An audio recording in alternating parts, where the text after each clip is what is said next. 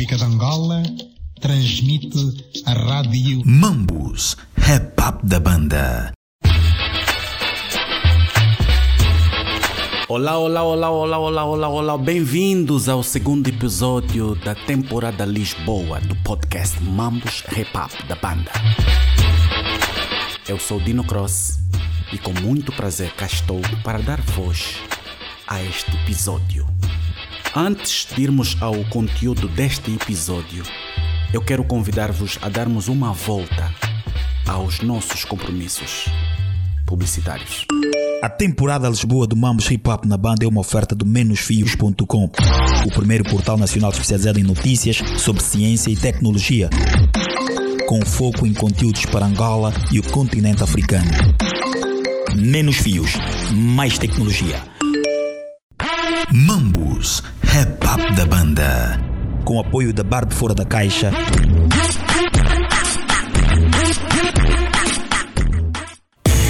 Poder do mantra muda a textura, não só limpa a alma, mas também a cura. Bem, o separador deste episódio é do Chronic, artista moçambicano que pretende agregar algum valor ao rap da lusofonia com participações de artistas de países de língua oficial portuguesa no seu álbum. Olha, Chronic já trabalhou com a Zagaia, Duas Caras e Cloro em Moçambique, também com o conceituado grupo português de Alema, Micas Cabral da Guiné e com os lendários The Outlaws, grupo norte-americano fundado por Tupac.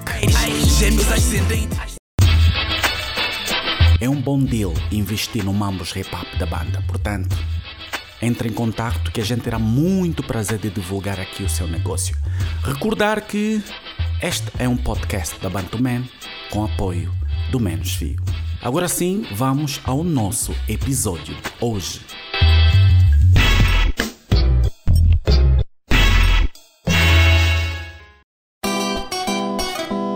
Bem-vindos ao podcast Mambos Hop da banda, temporada Lisboa.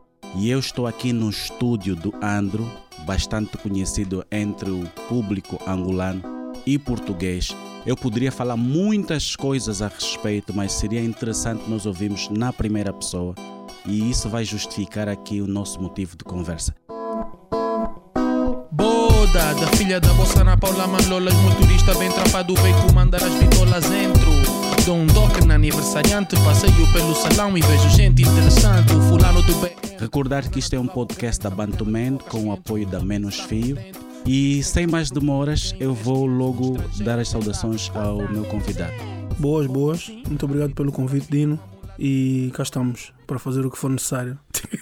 Bem, é bastante conhecido no movimento hip hop angolano pelo seu histórico e a nossa conversa vai ser em torno daquilo que é o teu percurso no movimento hip hop angolano, a prestação que tu tiveste ou tens na música para os, os africanos angolanos em particulares aqui em Portugal, também sobre a sua visão sobre a música e o hip hop como tal. Eu vou começar pedindo que se apresente. Quem é o condutor? Então, meu nome é Andro Carvalho e sou nasci em Cuba. Minha mãe é cubana, meu pai é angolano e fui ver para Angola muito cedo. Então, a minha grande base de crescimento adulto foi em Angola. Aos 18 anos vim para Portugal e tocar. Neste momento tenho 41, então são 22 anos Ok. de, de Portugal. Nasceu em Cuba e mudou-se para Portugal com que anos? Para Angola Para primeiro. Angola, primeiro, o percurso Para primeiro foi em Angola. Sim. E depois para Portugal com 18 anos. O seu bilhete de identidade nacional está como cidadão angolano? Eu tenho, cubano, eu tenho três nacionalidades. Estou a caminhar agora para a quarta. Estás a Eu sou cubano, angolano, sou português e agora pretendo ter nacionalidade cabo-verdiana. Cabo-verdiana também. Tem alguma ligação com Sim, sim, a minha mulher é cabo-verdiana. A sua mulher é cabo-verdiana. Ok. Bem, mas na gênese, a sua cultura como tal, tu te identificas mais como o quê? É, é um bocado difícil falar de gênese musical e de, de- de cultura musical porque eu, eu sempre absorvi música em qualquer forma. Eu, eu ouvi- costumo ouvir baladas, costumo ouvir reggaeton, costumo ouvir bachata, costumo ouvir samba, kuduro, rap. Ou seja, eu acho que, do modo geral, tudo aquilo que foge à regra dos géneros é o que me chama a atenção. Se algum dia aparecer um Kizomba com um featuring do Tiesto a fazer que, que, que, que, que, para mim vai bater. Como é que o Andro passa a ser o condutor do movimento hip hop? Como é que ganhou paixão pela cultura hip hop? Eu, em 1994, eu estudava no Colégio Lisângela na altura e alguns dos meus colegas faziam rap. Eu não sabia. Vim a saber depois, por mostrar algum interesse pelo género musical em si e passarem-me algumas coisas. O Nkrumah, o Luati, eh, o Nkrumah e o NK eram colegas meus, não de turma, mas de escola. Ahm, E eu entrei um bocado no movimento como um ouvinte, né? que de vez em quando fazia umas coisas parecidas com rimas, mas assim, muito no modo de brincadeira. Nunca tive como sonho ser artista. Acho que, mesmo por tendo passado essa história toda que eu passei na música, nunca foi uma coisa de acordar à meia-noite e ah, sonhei que estava num palco a cantar. Nunca tive esse, esse, esse, esse sonho. Entretanto, quando o tempo que tive em Cuba, comecei a aprender a tocar guitarra.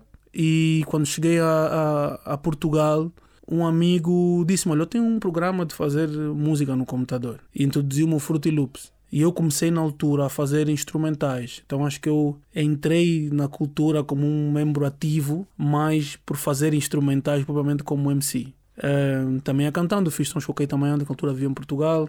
Eh, e esse amigo linkou-me depois a vários artistas. O MCK, artistas de Angola, né? eu estava aqui em Portugal. E eu pouco a pouco fui-me introduzindo no movimento de cá, né? Eh, conhecendo as, as pessoas que hoje em dia são grandes personalidades. Na altura lançou o Zé, o Manelo, o João, o Edgar e o Domingos, e agora de repente já tem outros nomes. E de uma forma muito natural, a, a visão que eu tinha para aquilo que deveria ser uma música mais personalizada fez com que muita gente acabasse por vir trabalhar comigo. A mistura de músicas africanas e de ritmos africanos com, com rap. Acho que foi sempre a base que fez com que outras pessoas quisessem trabalhar comigo. Há uma música em particular que tu ouviste e falaste, pois, o que é isso que eu estou a ouvir? Eu gosto disso. E isso se- te motivou, por exemplo, a, a fazer parte da cultura. Falou que teve co- colegas como O Iconoclasta e o NK. o Iconoclástica e o, e o NK, sim, mas alguma música em particular que tenha ouvido e, e tenha despertado a atenção? Eu acho que na altura, dentro daquilo que era o hip hop americano, quando eu ouvi os primeiros temas de, uh, de Busta Rhymes, e não sei o que, que tinha um, um, um tom um bocado mais uh, satírico, menos interventivo, aquela postura mais. Ah, ah, ah, esse tipo de. E a forma como isso encaixava na música em si chamou bastante a atenção na altura. Uh, mas em, em língua portuguesa, acho que quando saiu o, o segundo álbum dos Black Company, Filhos da Rua, acho que houve aqui um clique mental de que era possível falar de uma série de temas e fazer canções, fazer música com melodias, harmonias, com pessoas a cantar e rap e soar a uma coisa agradável que a minha mãe ou a avó pudessem ouvir.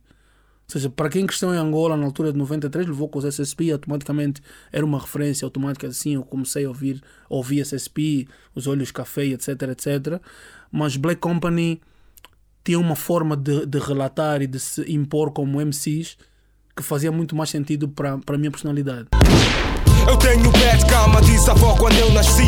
Até os cinco conhecido bebê que não sorri.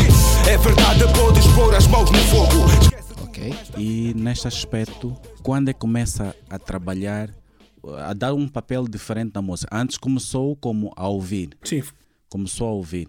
E quando é que pega no microfone pela primeira vez, ou quando é que toca, pega nos teclados, ou a produzir pela primeira Pá, vez? eu quando comecei a produzir já via o interesse pelos instrumentos. Eu tocava guitarra, um bocado de guitarra e tentava pôr isso também dentro das músicas que fazia. Eu não recordo qual foi a primeira música que eu gravei, mas lembro de ter gravado algumas coisas com o Revolucionário, que é o mais antigo que eu me recordo, com, com o Keita. Ahm, e não foi uma coisa que fosse muito difícil. Eu Acho que todos temos alguma coisa a dizer e as regras que fazem parte do componente daquilo que é um hip hop mais underground não são regras ah, assim tão complexas. Tu tens que simplesmente que rimar, tens que ter alguma coisa para dizer e tens de saber a métrica com que deves cair em cima do instrumental. Acho que são essas regras bases de, de, de, de- daquilo. Depois, o tipo de temas, a forma como abordas, a forma como canta, a forma como introduz as coisas é que varia de pessoa para pessoa. Começou a solo, começou no conjunto Mungué. Não. Eu, antes, antes de começar a cantar com o Caeta, nós temos um grupo de uns amigos que cantavam que eram, chamavam-se Nova Trova. Nova Trova. É, isso é 90 e... Não, 2000... 2002. 2001. 2001, 2002. Que eu me recordo, assim... Ok.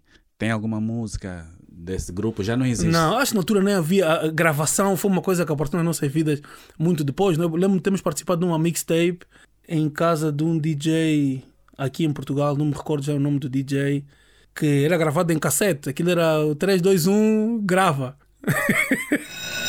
Antonica Domingo, Amadeu Chiemba, Bartolomeu Alberto, Carlos Diogo, Cecília Cristina, Damião Segundo, Damião Segundo, Damião não veio. Angola conheceu-te muito por causa do conjunto Monguenha. E aquilo foi uma explosão, foi algo diferente que surgiu ao, ao mercado. Qual é, primeiro, qual é a leitura que tu fazes daquilo que foi o trabalho do conjunto Monguenha? Eh, já vamos falar se vocês vão, se o projeto morreu, se vai continuar. Então, primeiro preciso saber qual é a leitura que tu fizeste daquele, daquele trabalho. Epa, é assim, muito honestamente, não foi um trabalho que foi difícil de fazer. Por quê? Porque todos nós temos uma dose de talento uh, bastante natural. Todos nós éramos, éramos, somos pessoas extremamente engraçadas e quando estão juntas falam das parvoices normais da vida de, de, de, um jovem. E transferir isso da nossa cabeça para a música não foi muito difícil. Ou seja, fazer as músicas em si não foi difícil. Porque nós, quando estamos juntos, o espírito de nós estamos juntos é um espírito de conjunto, tá vendo? Conjunto Sim, algo que Manguenha. flui. Flui muito naturalmente. Então, o processo de gravação não durou mais do que um mês no primeiro disco. Não, não foi mais do que um mês. Não, não foi mais do que um Sim, mês. mas sabe que o, esse álbum foi algo diferente da, da altura. Nós Sim, tivemos sim. alguns elementos eh, da identidade angolana como tal. Esse processo. Bem, o processo já fez-se era, luz, o processo era natural. Eu quando comecei a fazer as primeiras músicas que eu, que eu produzi, que saíram algum disco ou que saíram alguma coisa, foram do disco do MCK, do primeiro disco do MCK. O primeiro disco do MCK acho que eu produzi oito músicas, uma coisa assim.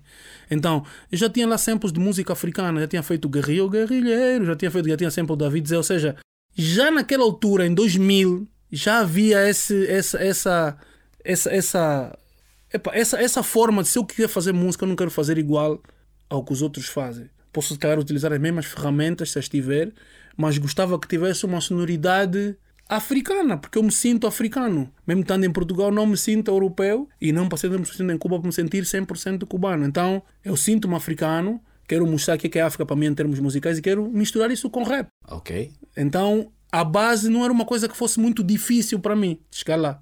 Ok, então a partida foi já algo. Eu pretendo que a sonoridade da minha música seja diferente de tudo que está no mercado. Sim. Foi assim que fizeram aquele álbum. É assim, na altura não havia mercado. isso é outra Não, coisa. vamos- não, mas vamos tens- chamar mercado Não, porque isso é- também, porque isso também ajuda. Tu Sim. fazeres só à espera de que haja algum tipo de, de receptividade, porque sabes que há pessoas que vão ouvir o que tens para dizer, é diferente quando tu tens que arranjar ferramentas para pôr a tua música à frente de pessoas. Acho que a- a- a- o mindset de execução é totalmente diferente. Então na altura era assim, isto é fixe, olha. Está aqui uma coisa com um sample do, do, do Carlos Buriti. Tim, tirim, tim, tim, Olha, isto está fixe, olha, vou cantar aqui. Olha, tem aqui uma letra, então faz lá a tua letra, olha, vamos escrever sobre isso. Pronto, está feito. Foi um álbum que reuniu quatro pessoas. Uhum. Que fiquei com a impressão de que algumas pessoas viviam em Angola, outras em Portugal, mas eu não percebi como é que surgiu, como é que nasceu esse grupo de pessoas que estão em, que estão em Angola ou que, ou que supostamente viviam em Angola ou viviam em Portugal. na altura, o Keita estava cá a viver, eh, o Luati, se não me engano, estava cá eh, também a fazer a faculdade, se não estou em erro, e o Leonardo veio cá de férias. Então foi uma feliz coincidência. Tínhamos falado um bocado pela internet, pelo, não lembro se era pelo Messenger ou no Mir. Tínhamos falado de juntar e fazer alguma coisa juntos. Começou como, vamos lá fazer alguma coisa juntos, assim. E juntamos e pai, foi um verão super agradável. Tivemos muitíssimo tempo juntos, um mês inteiro quase juntos. E deu para fazer eh, os temas. Fizeram-se os temas todos. O disco ficou foi dois anos na graveta do Cromon para misturar. Então por isso é que o disco só sai em 2000. O disco é gravado em 2002 e só sai em 2004. Só Ah, é foi lançado gravado em 2002. em dois. Só, só, só, só, só é lançado em Na 2004. altura em que gravaram este álbum, 2002, estamos a falar na altura em que não haviam muitos discos lançados em Angola. Uhum. Tanto que se discute um pouco sobre qual é o primeiro disco a solo, se é do Leonardo Aoud, se é do Negro Bué, Uhum. eh, e ambos são todos dessa altura. Messi também, que se calhar também saiu nessa altura. Então, lembras que naquela altura se já haviam discos em Angola lançados? Aquilo que é a sua memória da altura em que vocês gravaram esse disco? Tinham algum disco de referência vocês ouviam na banda que te lembras que já havia sido lançado? Epá, não. Muito honestamente, o, o, o Leonardo já tinha lançado o disco. Naquela altura o Leonardo já, Já. tinha lançado. Já tinha lançado. Eu não sei, se, eu não sei se o disco, não sei se o disco do Leonardo não será de antes de 2002. Eu, vou eu, vou, eu já verifico nos ficheiros, quando eu tenho os ficheiros antigos com as datas, já vamos verificar a data do lançamento do disco. Mas eu acho que nessa altura houve assim uma explosão de pessoal que vinha da África do Sul que lançaram discos físicos.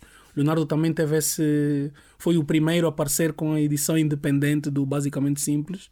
Eh, eu não me recordo, não me recordo, muito honestamente, foram muitos anos. Eu tô... não me recordo. Mas depois disto, o conjunto Ngonguenha voltou a lançar mais um álbum. Mas em O 2010 Leonardo, lançaram. o, o Leonardo Awuti teve que vir cá outra vez. Este segundo álbum, ok, na altura em que eles vieram gravar o álbum cá, eu estava cá ilegal. Eu não tinha documentação para ficar cá em Portugal, então não podia ir para Angola e tive cá até 2007, ilegal. Eh, então não havia outro processo de gravação. Eles vinham, eu coordenava um bocadinho mais ou menos o que é que poderia ser a base das coisas e gravava-se e estava feito. O primeiro disco foi assim. O segundo disco, já a internet estava melhor, já havia, já dava para mandar ficheiros, já havia outro, outra dinâmica de comunicação intercontinental. E então foi muito mais simples. Houve, houve temas que eu lembro-me de enviar e o capa falar com um guitarrista, o guitarrista pôs coisas. Eu nunca conheci o Legalize pessoalmente, então ele entra no disco numa das músicas porque o, o Leonardo lembrou-se de chamar de por lá. Eh, eu ainda estive em Angola e gravei coisas com eles lá. Misturamos o disco ele e eu estive lá, gravei o Kanda eh, na altura. E sim, o disco foi feito uma grande parte cá e outra grande parte lá. Ok. Conjunto morreu? Não, o conjunto na verdade não morreu, o conjunto simplesmente envelheceu e os elementos do conjunto neste momento têm outro tipo de preocupações, na qual eh, voltar àquele modo não é fácil. É o que eu sinto. Voltar àquele modo, ao modo de estarmos juntos e falar lixo e o lixo se tornar música, não é fácil. Hum, acho que temos planeado fazer um terceiro disco. O confinamento veio a meio e, e acabou por nos separar ainda mais. Preocupações, como gerir as contas. E neste momento, não sei, veremos. O grupo continua com a constituição original? Não, o Luati, durante o, o processo de fazer o segundo disco, decidiu sair do, do, do conjunto. Decidiu que aquilo que estava a ser feito no conjunto não ia de encontro com a maneira dele de ver o universo da música. E, entretanto, pronto, nós fizemos o disco sem ele. Ele entra em duas faixas, não tem erro. E ele não faz parte do... Deixou de fazer parte do... É o Michael Jordan quando fez trade e foi para hoje. Bem, antes de irmos para o outro lado, que é o Kuduro, Kuduro ou música eletrônica aqui na Europa, eu sei que tiveste um papel importante para aquilo que é a, a divulgação desta música por cá. Eu gostaria que tu fizesses uma leitura do movimento rap-up no princípio, na altura em que vocês começaram a fazer o conjunto e começaste a, ter, a dar os primeiros passos, em relação àquilo que se ouve hoje. É assim, eu, eu, acho, eu acho que há, um, há uma. Há uma leitura um bocado errada de que o número de pessoas que ouve eh, hip hop é menor e que o número de pessoas que gosta de hip hop é menor. Eu acho que o número até é bem maior do que era na altura, porque os meios de divulgação são bem melhores do que eram na altura. O que eu sinto é que não é, se calhar, tão popular como são outros géneros hoje em dia. E isso faz com que as pessoas sintam que já não é, já não tem a visibilidade que, que tinha. Porque cada vez mais eu encontro pessoas novas que ouvem tanto ou mais hip hop do que eu ouvia na altura, porque tem mais recursos para onde ir buscar e a música chega a eles com mais facilidade. Eu acho que o que aconteceu a, a, durante muito tempo é que as regras do underground fizeram com que muitos dos, dos, dos elementos que faziam hip hop não soubessem promover a sua música ou levar a sua música a diferentes tipos de ouvintes.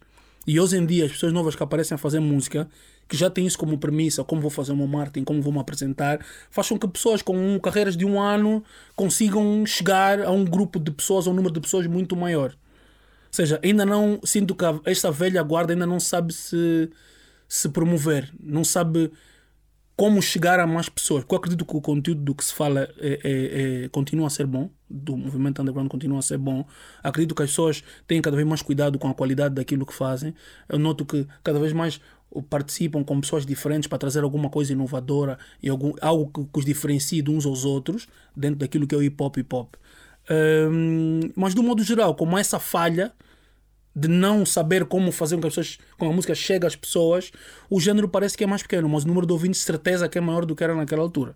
Havia os meetings, Havia ah, os eventos no Ilinga e havia outra série de eventos na, na, pá, por, por Angola inteira em que um grupo de pessoas, essas pessoas estão vivas, não morreram todas, elas têm internet e pela internet continuam a ter acesso à música, a ouvir música e a perceber o que é que está a sair ou não. Uma grande parte delas continua a fazer isso. Eu acho que não se passou ao modo pro. Temos poucos artistas de rap eh, mainstream. Rap, rap mainstream. Temos poucos. Estamos a falar de Angola ou estamos Da a falar Angola. de Portugal? Não, Ok. Portugal está noutro, tá noutro, noutro patamar.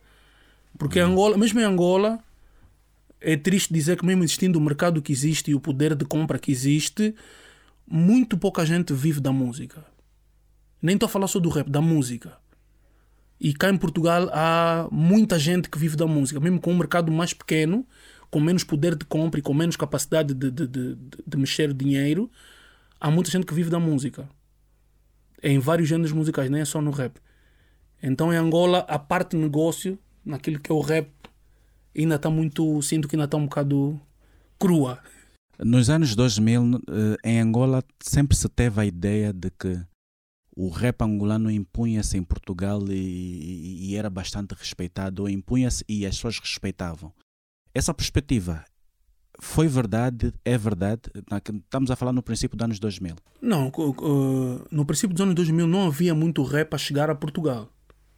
Temos de ser sinceros. Rap de Angola a chegar a Portugal não havia muito.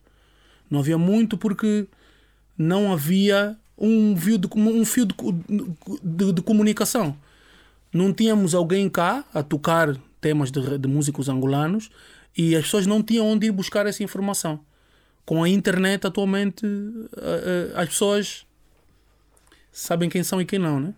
Não constitui verdade a ideia de que o rap angolano se, impus- se impunha aqui em Portugal no princípio dos anos 2000 até 2010? Não, assim, houve um trabalho muito grande feito pela, pela, pela equipa que fez a gestão dos SSP cá em Portugal. Acho que dificilmente vais encontrar um português com mais de 40 anos que não conhece SSP. Eu não conheço, Ih, vou cantar comigo essa aqui, tá? Porque houve um grande trabalho de, de divulgação e de promoção da música de, deles cá. Eles foram, se calhar, a banda eh, de angolanos que mais chegou aqui a Portugal. Dessa altura em que estás a dizer. Sim, mas a sequência dos SSP vem os calibrados também. Que Sim, os fizeram- calibrados tiveram aqui um, um, um- papel, um papel de reconhecimento dentro do movimento hip hop. Fora do movimento hip hop, as pessoas conhecem, quem convive com pessoas africanas de meios de imigrantes, mas eu não sei se uma rapariga de Cascais vai cantar eh, o oh, o mambo está calibrado. Não não estou a. Sim, percebo. Então a ideia de que o hip hop angolano se impusia aqui em, Por- se impusia aqui em Portugal não é de toda a verdade. Não, acho que não, acho que não é todo verdade. Acho que essa, essa tentativa de chegar ao mercado português com força e fazer ah, coisas acontecer tem vindo a acontecer nos últimos, se calhar, 10 anos, 8 anos, e mesmo assim ainda não houve nenhum nenhum fruto palpável disso. Mas há nomes do, do, do rap angolano são bastante conhecidos. São, são. Presumo que sejam bastante conhecidos São, aqui são, em são, Portugal. são, são. MC Capa, falou dos SSP, Sim, dentro de alguns meios são, mas não do são dentro pop. do movimento hip hop. Dentro do movimento hip hop, dentro do movimento dos músicos, dos artistas, mas eu não, não sei se são artistas que tu consigas sair de uma metrópole e as pessoas saib- saibam quem são. Artistas Portugal- populares em, Não em são Angola. populares. Ok. Andrew, está na casa dos 40. Yeah. O Boom Bap foi a nossa escola. Nós depois estamos no trap e depois já estamos a evoluir para uma outra coisa. Hum. Essa, essa sonoridade faz-te confusão aos ouvidos? Não, a mim não me faz confusão. A mim pessoalmente não me faz confusão porque quando o projeto Desburaca acabou, eu decidi que queria trabalhar com alguma coisa relacionada com hip hop. E tive reuniões com algumas pessoas e com alguns grupos. E o, o grupo que me pareceu mais interessante eh, é o grupo com que trabalho atualmente, que é o Wet Bad Gang. Porque são quatro jovens cujos pais migraram para Portugal, vivem numa zona eh, de ultra baixa renda, baixa renda aqui de Portugal, que é Via Longa. Eh, os quatro são totalmente diferentes uns dos outros e eles têm, tinham logo de primeira uma vontade muito grande de fazer com que a música deles funcionasse em modo negócio. E aqui é que vem a parte que eu acho que é importante, que é não é só o ter talento ou não, É também eu querer que isto funcione como negócio, eu querer que isto seja uma empresa. Isso é o que fa faz a longevidade de, de qualquer marca, seja arte, seja carro, seja o que for. Então comecei a trabalhar com eles em 2006, que casualmente foi a altura em que eles explodiram também cá. Mas essa, esse estilo de música, gostas? Eu gosto, gosto, gosto e costumo ouvir e, e, e consigo entender o porquê de falar como falam e o porquê de dizer o que dizem. Porque eles vivem uma realidade paralela à realidade do hip hop boom bap. Ok. Algumas vozes do, da velha escola, por exemplo, dizem que o trap e agora o drill é algo que lhes faz confusão aos ouvidos porque não percebem nada, não há poesia. Uhum. Já é uma coisa que a, a dada altura se faz, confu faz confusão a alguns ouvidos. Essa percepção tu não tens. Epá, é assim, o conceito de poesia é muito variado. Né? Eh, se calhar muitas pessoas acham que eh, a escrita do Anyanga Chito é uma escrita básica. Ou acham que o Kuduro é uma coisa fácil e qualquer pessoa faz. Até o momento em que tentas fazer e percebes que aquelas ferramentas não são assim tão fáceis de manusear como tu pensavas. Então, o, o- universo de realidade em que estas pessoas fazem trap é diferente do que as pessoas que fazem, fazem eh, boom bap ou rap. É um universo diferente. Eles falam no sucesso que eu sei que vou ter. Eles falam na marca que eu sei que eu vou comprar. Marco falam de a mãe viver bem com o dinheiro que eu vou fazer da música. O rap fala do que eu vou ser, o que eu estou a ser agora o que eu era ontem. O futuro é, é muito impensável no universo boom bap. Fala-se muito, muito raramente. Essas pessoas falam sempre de um o que, o que vai ser quando eu for bem sucedido. E tem essa, característica de eu sei que vou ser bem sucedido, ninguém vai tirar isso de mim porque eu sei que tenho talento. No nosso tempo, esse tipo de. de, de, de- no nosso tempo, digo, na altura de boom bap, ter esse tipo de postura, estar armado de arrogante, acha que sabe tudo, é o maior do mundo. Vivemos muito essa era. Então, logicamente, que aparecer um grupo de milhares de miúdos a dizer eu estou flexing, eu estou bowling, estou com trip, vai fazer alguma confusão. Estás a perceber a minha leitura? Eu, quando tive a primeira conversa com os rapazes da Wet Bad Gang, um, dos, um, um deles disse-me assim: o Zara disse-me assim: Olha, eu estou cansado de ouvir pessoas a rimar dos problemas. Porque é muito difícil rimar das soluções. Eu não consigo, eu não sou bom a rimar de soluções. Então eu prefiro fazer uma música com as pessoas com problemas quando minhas pessoas que têm problemas quando ouvirem vão reagir e vão se sentir melhor. Então fez sentido para mim esta apresentação toda musical que o trap tem, que o boom bap não tem facilmente. ok? Então eu consigo ouvir, nem sempre me agrada, mas muitas vezes tem coisas que acho extremamente interessantes e gosto muito dessa mensagem de eu vejo que o meu futuro vai ser positivo. Eu gosto, acho isso é uma boa, é uma boa premissa para se fazer música. Daquilo que ouves nas músicas eh, feito por angolanos ou africanos de um modo geral, sobre Portugal, sobre a zona em que vivem, corresponde com a realidade ou é apenas rap, no seu, no- no seu ponto de vista? Acho que corresponde muito à realidade. Infelizmente, muitas das coisas que chegam a, a ribalta ou que se tornam mais populares são apenas rap. Nós temos muito acting. Há muitas pessoas do movimento do rap que fazem um acting de ser isto, de ser aquilo. E depois, na, na, na hora H, no momento atual, na altura em que estás na zona, estás na área, vês que ele é aquele rapaz que não sai da janela. Ah, vamos para o Kuduro. Yeah.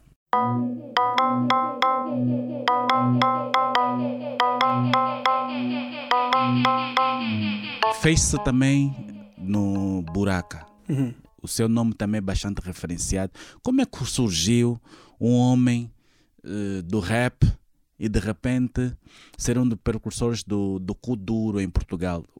Já agora, Buraca é música eletrônica, é Kuduro. Como é que tu identificas Ué, a Buraca? É, é assim, primeiro o convite foi feito pelo, pelo, pelo o, o João e o Rui o Calaf. O João agora é o branco, né? Sou muito fã do Rui e o Calaf. Yeah, eh, o convite foi feito por eles exatamente por causa do conjunto Ngonguém. Eles ouviram o primeiro disco, acharam o disco espetacular. O disco tem um trecho de Kuduro e eles acharam na altura que fazia sentido chamar alguém que tivesse um bocado dessa África dentro deles para trazer ao, ao, ao, ao projeto. A ideia do projeto era pegar naquilo que é a base do Kuduro e torná-lo eh, apresentável a um universo de música europeu, eu- eu- europeia. Então, houve elementos que tivemos que alterar, tivemos que mudar, tivemos que fazer alguma pesquisa para poder chegar a um grupo de pessoas diferente daquele que ouvia Kuduro na, na, na regularidade. Ou seja, aquilo é um kuduro com nuances de música eletrónica. Porque lá para fora eles não conseguem mostrar aquilo eletrónico suficiente. E Angola não é kuduro suficiente. Ou é kuduro, ou é um kuduro avançado. Não sei muito bem o que é que chamam ou que deixam de chamar. Buraca conseguiu o que nenhum outro grupo africano conseguiu a nível de kuduro aqui na Europa? Isso corresponde com a verdade? É assim, eu, eu acho que as provas que nos demos do trabalho que fizemos estes anos está mais que está mais que, que, que explícito que nenhum grupo conseguiu fazer aquilo que Buraca faz. Nos últimos uh, 15 anos da música portuguesa, de Portugal inteiro, Buraco é o grupo que tocou mais internacionalmente. Nós demos mais de, mais de 600 concertos fora de Portugal. 600? Sim. Mais de 600 Em concertos 10 anos. fora de Portugal. Sim. Agora, se tu achas que, isso é, que é, é preciso fazer mais alguma coisa, Ok. Bem, e esse projeto morreu? Nós decidimos dar uma pausa no projeto. Ahm, para queremos nos focar mais a coisas pessoais, aos filhos, nossas ideias, nossa forma de ver a música de modo pessoal e decidimos pôr o projeto em pausa. O projeto está ah, em stand-by, tal como a Gonguém. Acho que eu sou o rei do stand-by. E o buraco, pronto, 600 shows em 10 anos fora de Portugal. Isso pressupõe dizer que não é só a comunidade africana que gostava. de- Essa foi a grande diferença, se calhar, entre aquilo que Buraca fez e que muitos artistas fazem quando fazem eh, ou algum tipo de música, que é nós nunca trabalhamos só com nicho, nós trabalhávamos com para música eletrónica em festivais de música eletrónica ou festivais de world music e apresentávamos como um grupo vindo de Portugal que fazia um género eh, eh, oriundo de Angola. Então, assim sendo, eu acho que nós nunca tocamos para a comunidade, só para teres uma ideia. Nós já tocamos em Angola, para os angolanos, tocamos em Portugal para os portugueses, mas nunca tocamos fora de Portugal para uma comunidade de portugueses ou para a comunidade de angolanos. O Cenas, que curto, enviou a seguinte pergunta: Qual é a visão do Andro sobre o Kuduro, visto que eles atingiram níveis com o Buraca que nenhum outro kudurista atingiu? E qual a principal diferença do que eles faziam em relação aos locais para terem tido tamanho êxito? Eu acho que o, o, passo mais importante para qualquer eh, grupo, banda, artista é, é a equipa. É a equipa é, e a visão. Equipa no sentido de teres um grupo de pessoas que trabalham em áreas diferentes da tua, que consegue fazer com que a tua música atinja níveis diferentes em alturas diferentes. Ter um bom técnico de som, ter um bom, um bom publisher, ter um bom agente internacional, ter um bom agente nacional e depois ter um plano. Saber que a uma dada altura tu vais ter que tocar mais fora para depois tocar mais dentro e, e criar um ritmo de trabalho constante, não só de música, mas também de eh, apresentação da tua marca a pessoas. Eu acho que o que falha muitas vezes naquilo que tem a ver com os novos artistas de Kuduro que eu vejo em Angola é que ainda fazem as coisas a pensar muito para dentro. Não há essa visão de como é que eu vou pegar nisto e vou ser o Burna Boy do Kuduro. Quanto é que eu teria que investir para ser o próximo Burna Boy do Kuduro? E hoje em dia tens muitas pessoas que são internacionais e que tocam fora, quem tu podes, se calhar, pegar no telefone e fazer essa pergunta. Se calhar, se és angolano, se calhar podes perguntar ao C4 Pedro: C4 Pedro, como é que tu fazes para manter uma carreira fora de, de Portugal? E se calhar aquilo que ele vai te dizer tem 10% do que tu podes fazer como kudurista para ir para fora, por exemplo. Uma outra pergunta do Tolimong.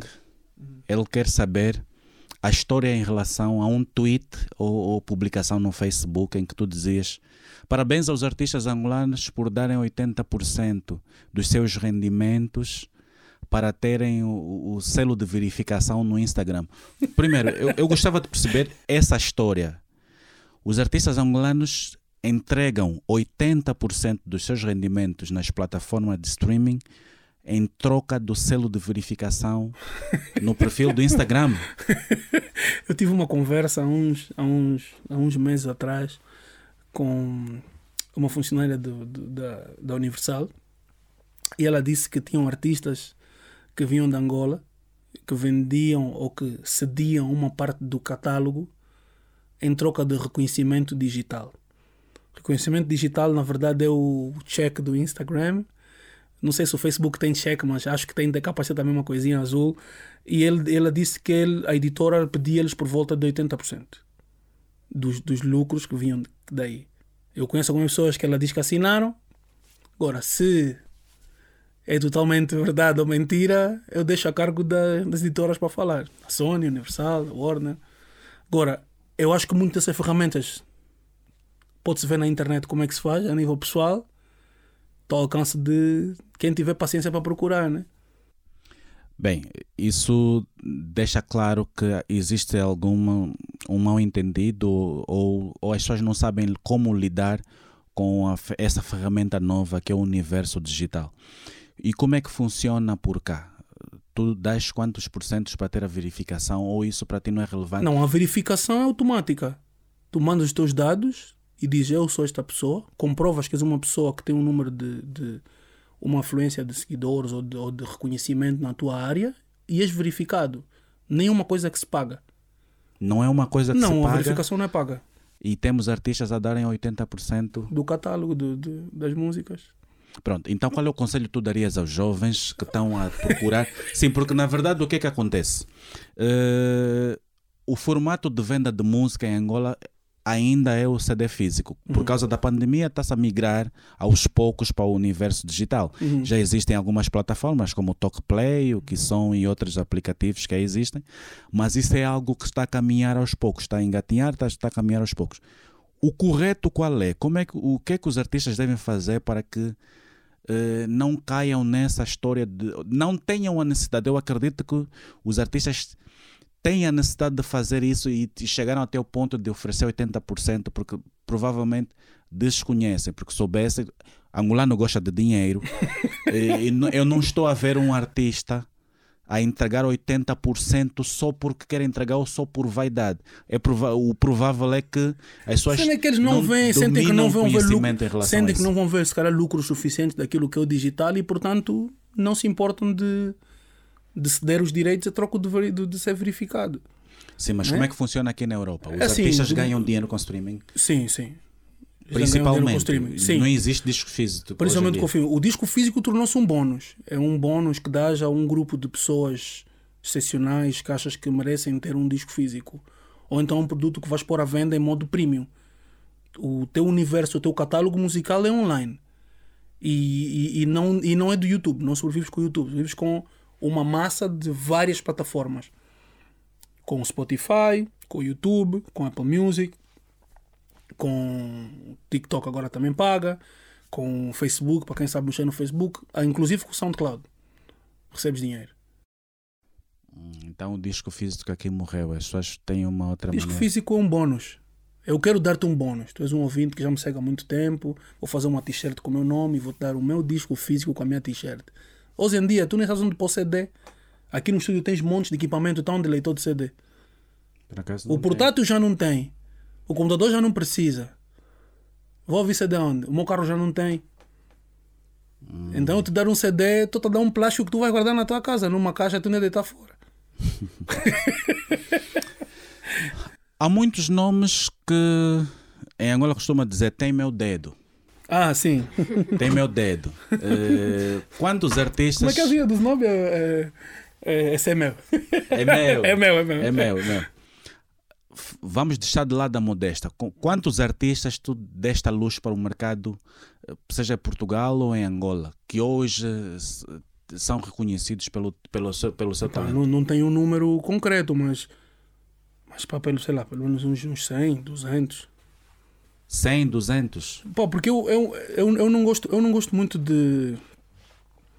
Eu não gosto muito de trabalhar mais do mesmo. Então, toda pessoa que aparecer que eu senti que tem alguma coisa interessante e fora do, do, do normal, eu vou de alguma forma tentar ajudar no máximo que eu, que eu puder. Ah, então, todos os anos eu, há vários projetos que eu pego e ah, eu acho que isto vai, é uma cena fixe. Acho que o pessoal precisa de ouvir isto. Wet Bat Gang, tem teu dedo? eu fiz várias cenas com eles, né? Eles gravaram comigo. Pá, tô com eles desde 2006, né? Um Ghana Zambia, a música na verdade era a minha. Eu é que tá aqui um mambo que eu gosto, acho que, acho que vai ser fixe. Sim, mas o teu trabalho é só produzir ou também de algum tipo de Não, eu trabalho, eu trabalho muito na parte. Atualmente tenho trabalhado mais como fazer praticamente consultoria. Ok. Que é tipo, olha, pela minha experiência, isto que aconteceu, pode ser que dê, pode ser que não dê. Vamos seja que decida, mas pela minha experiência é isso. E atualmente com eles trabalho muito em palco. Faço direção artística e faço muitos arranjos das músicas. É uma área que dá muito gozo hoje em dia, mais do que produzir.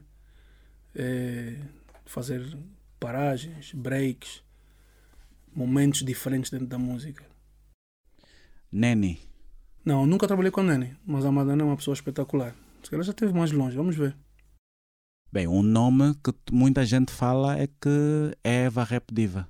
Sim, eu conheci a Eva e trabalhei com a Eva. O primeiro disco da Eva eu fiz uma série de coisas no disco. O Rainha Ginga do Rap. E como é que é trabalhar com a Eva Rap Diva? Não, trabalha-se bem. Acho que cada, assim, cada artista tem a sua personalidade, cada artista tem a sua forma de, de, de, de, de absorver e de dar música.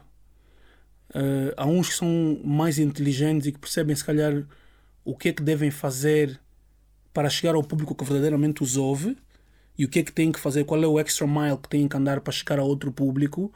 E outros que preferem lutar e manter-se sempre com o, mesmo, com o mesmo grupo de pessoas a ouvir. Acho que depende de cada artista. Cada um é o que é. Não há, não há artistas impossíveis de trabalhar. Há personalidades complicadas. Bem, falamos, eu fal, falamos, falei da Wet Bad Gang, falei da Eva Rap Diva. E falaste 200 e tal nomes, não, não falaste mais nenhum. Há mais, olha, Valete, Ok, né? MCK. ok. Eu trabalhei com o Keita, com o Leonardo, iconoclasta, né? que é, é praticamente família. É, mais nomes, olha, há pouco estávamos a falar do Harold. Sim. Tem um projeto começado com a Zagaia que ainda não deu a luz do dia, mas há de vir aí. É, trabalho com a G Pamela, curto muito trabalhar com ela, muito fixe. G. Pamela. G Pamela, por exemplo. Já fiz disco com tá Força. Suprema. A G Pamela é uma artista que eu adoro. eh, e estamos a tentar eh, reativar a, a, a, coisa. Mas já gravou alguma coisa?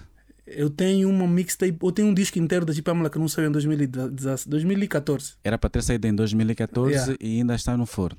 Não, esse 2014 já foi a vida. Mas está aí, posso te pôr ouvir se quiser. Temos um novo, dois- estamos a trabalhar desde o ano passado a fazer mais umas coisas acontecer. Tem oito faixas. Ah, e tem mais, eu trabalho com outros artistas daqui que. Olha, eu trabalhei com o Dizzy, trabalhei com o Biura, trabalhei. Epá, a lista é muito grande. a lista é muito grande. Ah, mas sim. Ah, é isso. Bem, há uma pergunta, acho que essa é do, do Kratos.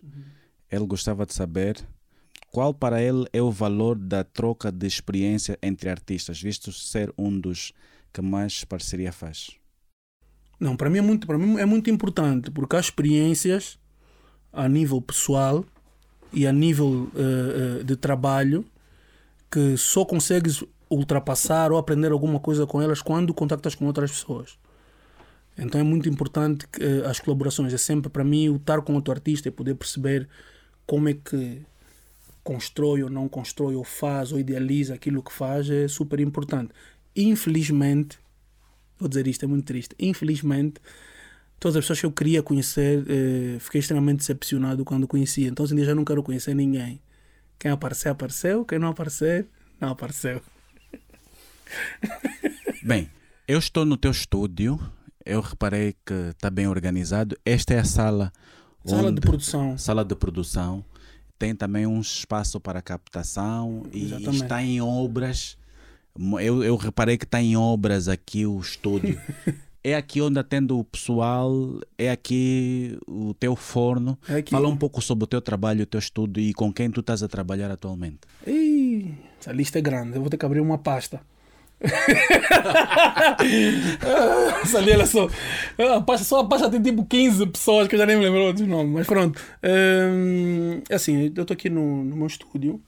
Não é exclusivamente do meu cubículo. Tem outros trabalhos também que faço aqui. Hum, mas é onde eu gravo uma parte dos artistas e onde faço uma parte do trabalho de produção. Uh, nesta sala não estamos na sala de produção. Aqui só fazemos beats e de vez em quando gravamos vozes, mas 90% das vezes trabalho na sala principal. Tem ali um- uma espécie de escritório, meio cozinha, e tem ali uma sala de arrumos já tivemos uma coisa de vídeo lá, mas não, não avançou, então passamos para só sala de arrumos. E é aqui que eu faço acontecer. Pá, neste momento tenho várias pessoas quem estou a trabalhar, eh, tudo muito ligado ao movimento hip hop ou trap. Um, tem algumas coisas de fora, de rock etc., mas ainda nada viu a luz do dia, então não vou Não quero estar a, estar a revelar. Uh, tem uma rapariga que eu trabalho muito boa, uma rapper chamada Blink. Blink. Yeah, chequem, é uma rapper muito boa. Tentado trabalhar com uma MC do Uganda, que é a Katu, e a sua parceira, que é a Lorena. Uh, também é uma, um projeto muito interessante de música eletrónica, às vezes kuduro, às vezes funk. Muito fixe. Pá, e depois, olha, está aqui, olha, a G Pamela estás a perguntar, está aqui. que estás em, gosta da G Pamela? Não, é que o, o problema é que em Angola ela surgiu, participou no FUBA, participou no FUBA e, e depois pouco se ouviu falar dela. Uhum. E quando tu traz, a, vens a dizer que estás a trabalhar com a G Pamela, é novidade. eu, eu, Eu gosto muito de trabalhar com ela. eu vou anunciar na rádio, Não, vou não dizer tem que que a anunciar, Pamela está a trabalhar, sim. Não faças isso. Ela, ela, os sons têm que estar acabados ela- e, e haver aquela certeza. Porque isso tudo. Fazer música faz-se muita música. Se vai sair ou não já depende de muitos fatores. Então é melhor só. Fica, fica entre nós, vamos assim dizer, né? Nós do programa, né? Exato. Nós estamos a terminar e geralmente eu faço essas perguntas que me interessam, eh, mas eu também deixo que o convidado venda o seu peixe, a sua maneira. Por exemplo, o que é que te interessa falarmos aqui para ficar registrado no podcast? Não, pá, não tem nenhum interesse. Eu estou a participar para já porque eu- é uma celebridade, né? Estou a ser entrevistado por uma celebridade e acho que é importante partilhar estas experiências em vez de estar, estarmos a, a nos promover até certo ponto. Esta, esta partilha de experiências é, é, é super importante para a nova geração saber que tem bases em que se apoiar e que esta estrada que estão a caminhar hoje em dia já foi cimentada, limpa, arrumada por outras pessoas eh, e para saberem também que podem contar com os mais velhos, vamos assim dizer, para algum tipo de questões ou dúvidas que tenham, que não, não, não estão atirados num mato em que nada vai, não vão ter algum tipo de resposta. Eu, inclusive, quando pus esse Twitter do, do, do que o Senas perguntou, eh, tive muita gente que veio falar comigo a perguntar como é que, que seria o processo correto ou como é que se deveria fazer. E tive pessoas a dizer: olha, o processo correto é este. Está num vídeo do YouTube, não está escondido na internet. Não estamos a falar de uma coisa. Simplesmente as pessoas não acham que isso é importante. Entretanto, cá em Portugal e numa parte dos países da Europa, há pessoas que só vivem do streaming. Então, se calhar, estamos a caminhar para aí. É importante haver essa noção e saber como equilibrar as coisas para poder também chegar aí, né? Sim, isso foi uma grande preocupação sua, né? Co- analisa o mercado angolano a faltar isso. O que é que falta mais para o, para o mercado angolano? Por exemplo, em Angola nós temos uma perspectiva que provavelmente as coisas acontecem bem e está tudo bem. E na, na sua perspectiva, o que é que falta para melhorar no mercado angolano? Eu não tenho assim tanto conhecimento do mercado em si. Eu conheço os artistas e trabalho com alguns deles, né? Eh, mas eu não tenho conhecimento assim de quem, quem é que faz acontecer ou como é que isto acontece. Eu não sei muito bem onde é que as pessoas vão buscar o dinheiro a não serem espetáculos. Acho que é a base máxima de procura de dinheiro e algumas pessoas na venda. Sinto que as pessoas que na venda conseguem também fazer algum dinheiro. Cá trabalha-se de forma diferente. O espetáculo dá dinheiro, mas o streaming também dá dinheiro. Os, os meet and greet também dão dinheiro. Os eventos privados também dão dinheiro. O fato de tu poder estar com um artista eh, horas antes do evento também pode dar dinheiro. Ou seja, há várias formas de, de, de, de, de angariar eh, dinheiro para se poder fazer um plano de carreira. Eh, eu não sei como é que funciona lá. O que posso dizer é que pela experiência que eu tenho de cá, se calhar alguma coisa que eu possa dizer que possa abrir alguma porta para alguma coisa, mas Deixa-te dar uma perspectiva sobre o que é que acontece em Angola no mercado musical e podes eventualmente comenta- comentar. Há uma grande dificuldade em as pessoas fazerem pagamentos online em Angola. Os cartões Visa, o Mastercard em Angola é de, é de difícil acesso. Logo, os cartões angolanos que não fazem pagamentos eh, para fora, ou não fazem pagamentos eh, para fora, né? limita as pessoas nas plataformas locais ou limita as coisas no, à maneira angolana. Muitos artistas entendem que devem ser populares para que atinjam sucesso. E o ser popular em Angola, o que quer dizer? Está todo mundo a ouvir a música e há garantias que ele vai estar nos espetáculos. Alguns artistas, para se tornarem populares, entregam eles mesmos as suas músicas aos piratas. Desta forma conseguem ser populares, desta forma conseguem ter espetáculos e ganhar algum. Isto é uma perspectiva do que acontece. Comentários. É, eu acho que eu acho que é um, eu acho que é um meio válido a divulgação em, em, massa é um meio válido. Dar a música à pirataria é, é, é, bastante válido. Eu acho, eu acho que é um bom, uma boa estratégia de, de, de, de negócio. É, pelo menos é um aparecer é um aparecer por pelo livre arbítrio das pessoas sabe? eu não sou forçado como acontece cá que às vezes sou forçado a ouvir músicos podres porque é o que me aparece nas sugestões da internet de, de, de 3 em 3 minutos a minha fonte de ir buscar música é sempre no digital. Eu estou sempre dependendo de um algoritmo ou de uma máquina, de um software. Agora, se eu estou num, num candongueiro e começo a dar um rap que eu gosto porque o artista deu na pirataria para poder chegar até mim, eu acho que é tão válido como pôr dinheiro no, no Facebook para a música chegar a mais pessoas. Sim, mas isso não, não atrasa Angola naquilo que é a digitalização ou eu acho que não, porque eu acho, eu acho que o objetivo não é, não é, não é, o objetivo não é, não é digitalizar ou não, ou ganhar ou não. O objetivo é criar uma, uma, uma metodologia para poder viver de fazer música. Um dos problemas que eu noto assim, que eu acho que é o mais complexo lá é não haver uma, um, um conhecimento mais cuidado do papel de cada elemento interveniente na carreira do músico. que é um manager? O que é, que é um agente? Qual é a diferença? Muita gente não sabe o que é, que é o agente, o que é que o agente faz, o que é que o manager faz.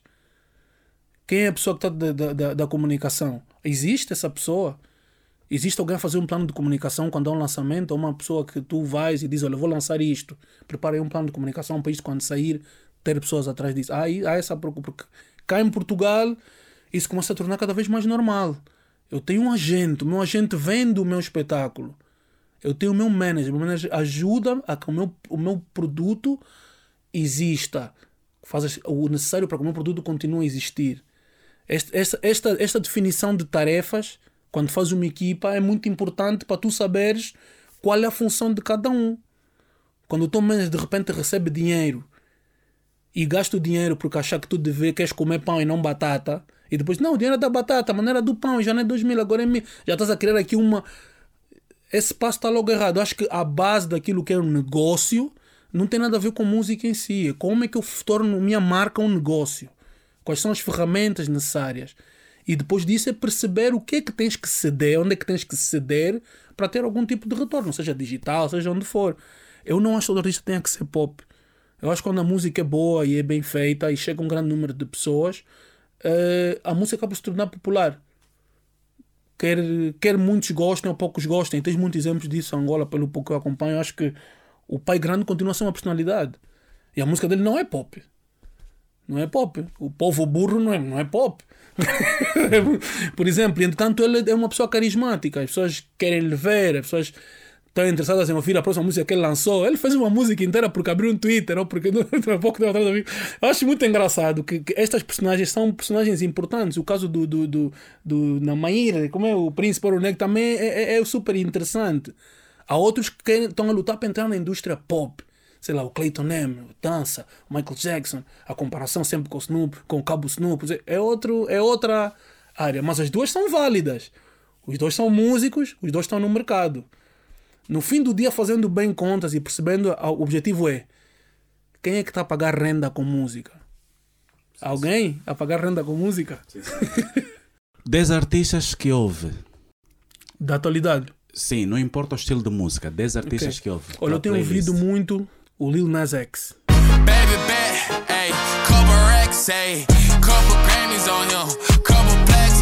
Acho que ele é um artista incrível. Ele surpreende-me sempre. Faz sempre coisas muito fora daquilo que eu estou à espera. Acho espetacular. Uh, tenho ouvido muito uma artista nigeriana chamada uh, Fave.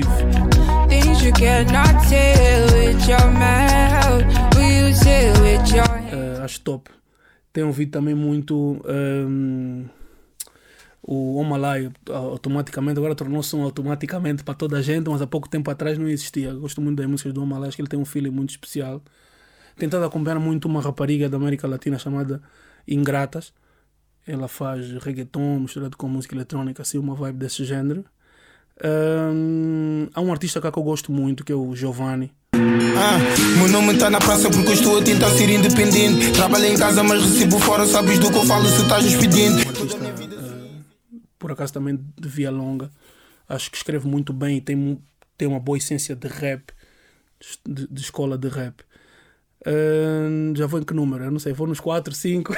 Quatro. 4. Uh, pá, tem mais. Tenho tentado ouvir também as novas músicas do Romeu Santos, que é um artista de, de, de bachata que eu gosto muito. Uh, e da música angolana, gosto muito do, do. Gosto muito das cenas que o Ami faz. O Hamid Dongadas. Yeah, acho que ele é um grande rapper. Tenho seguido as coisas novas também do, do, do Mark Delman, que é um artista de, de Cabo Verde, também no rap. E, eh, logicamente, tentado acompanhar o Hernani. Quem? Hernanda Silva na casa. Best rapper de mods depois do Asa. I'm so fly, me getting her. Depois do West também, ok, vaza. Hernanda Lançou- Silva, muda nisso. Yeah, que lançou agora o, o Punchline for Days 3. Acho que ainda não ouvi, mas está tá na playlist do carro à espera de chegar àquele, àquele momento. Uh, pá, sim, um bocado do eclético, eu sou um bocadinho de tudo. Não tenho assim grandes barreiras musicais. Uh, se Olha, só proibissem- já agora adoro, Ah, adoro o filho do Zua.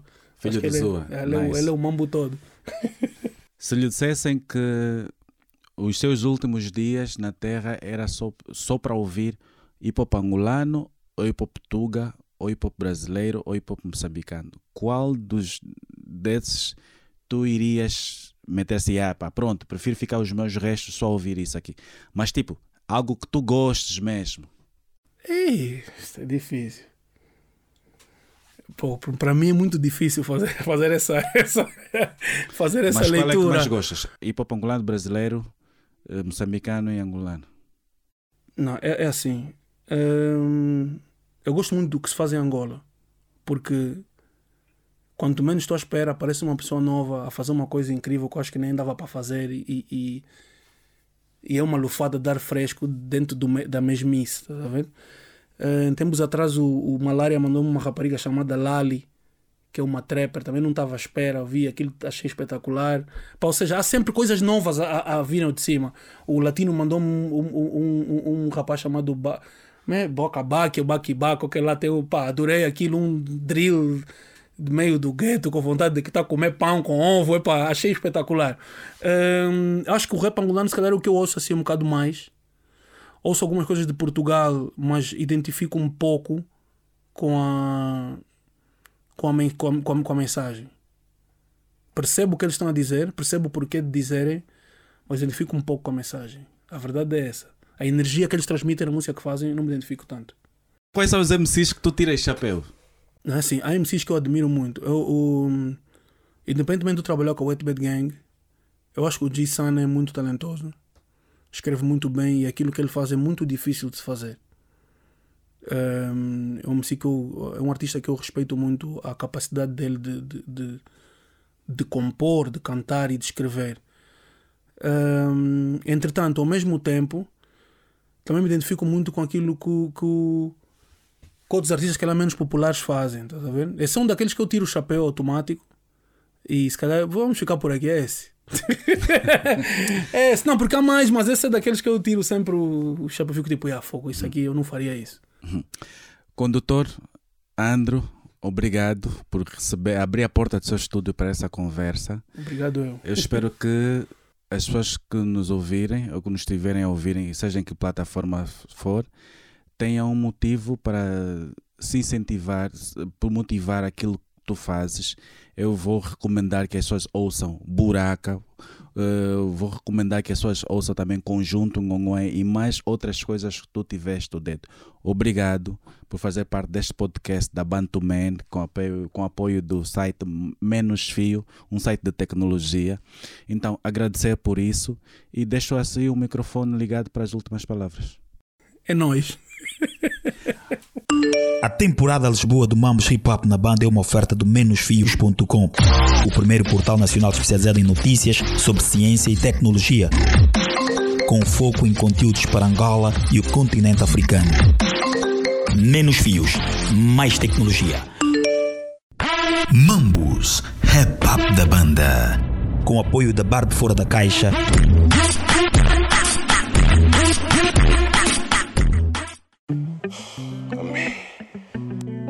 Estaremos de volta em 2023 para mais episódios de Mambos Rap Up da banda. Não esqueçam de seguir Dino Cross e a Bantuman em todas as redes sociais. Fiquem bem, até o próximo episódio.